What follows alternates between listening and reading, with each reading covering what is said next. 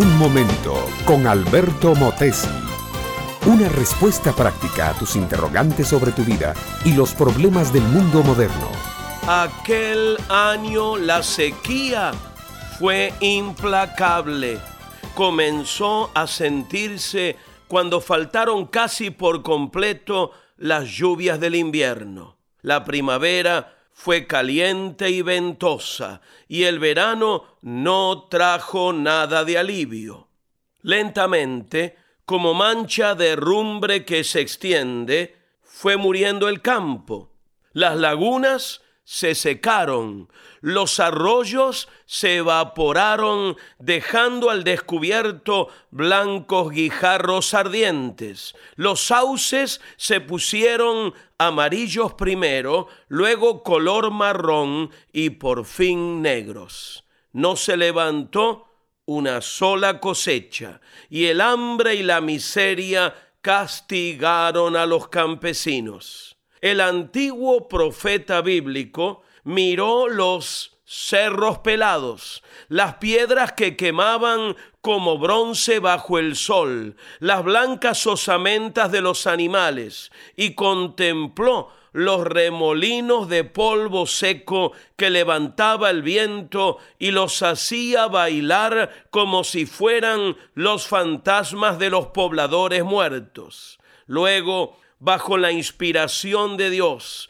tomó su pluma y escribió en el papiro, la hierba se seca, marchítase la flor, porque el viento de Jehová sopló en ella. Ciertamente como hierba es el pueblo, sécase la hierba, marchítase la flor, mas la palabra del Dios nuestro permanece para siempre el profeta estaba mirando no solo la sequía que mataba al campo, estaba mirando también la sequía del alma, esas almas de Jerusalén que no obstante vivir en deleites y placeres, realizando negocios y proyectando viajes, habían cerrado su mente y su corazón a la palabra de Dios. Una sequía había caído sobre el país como castigo. Una sequía peor había en el ser interior de la gente y los pastos y los seres humanos se estaban muriendo por igual.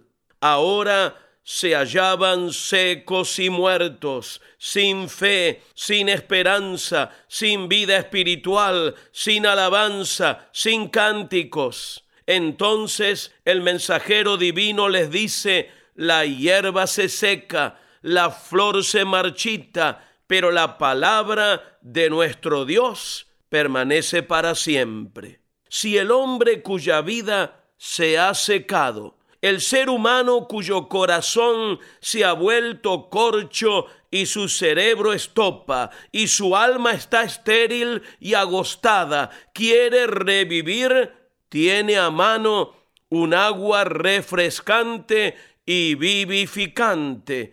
Es la palabra de Dios el Evangelio de Cristo, porque mi amiga y mi amigo, en un mundo donde todo pasa, se envejece, se marchita, se muere, Cristo y su palabra siguen vivos, frescos y saludables. Es a Cristo y a su Evangelio que debemos aceptar y confiar para librarnos de toda sequía espiritual y de toda muerte. Y esta maravillosa palabra de Dios tiene algo para cada detalle de tu vida y para cada necesidad de tu familia.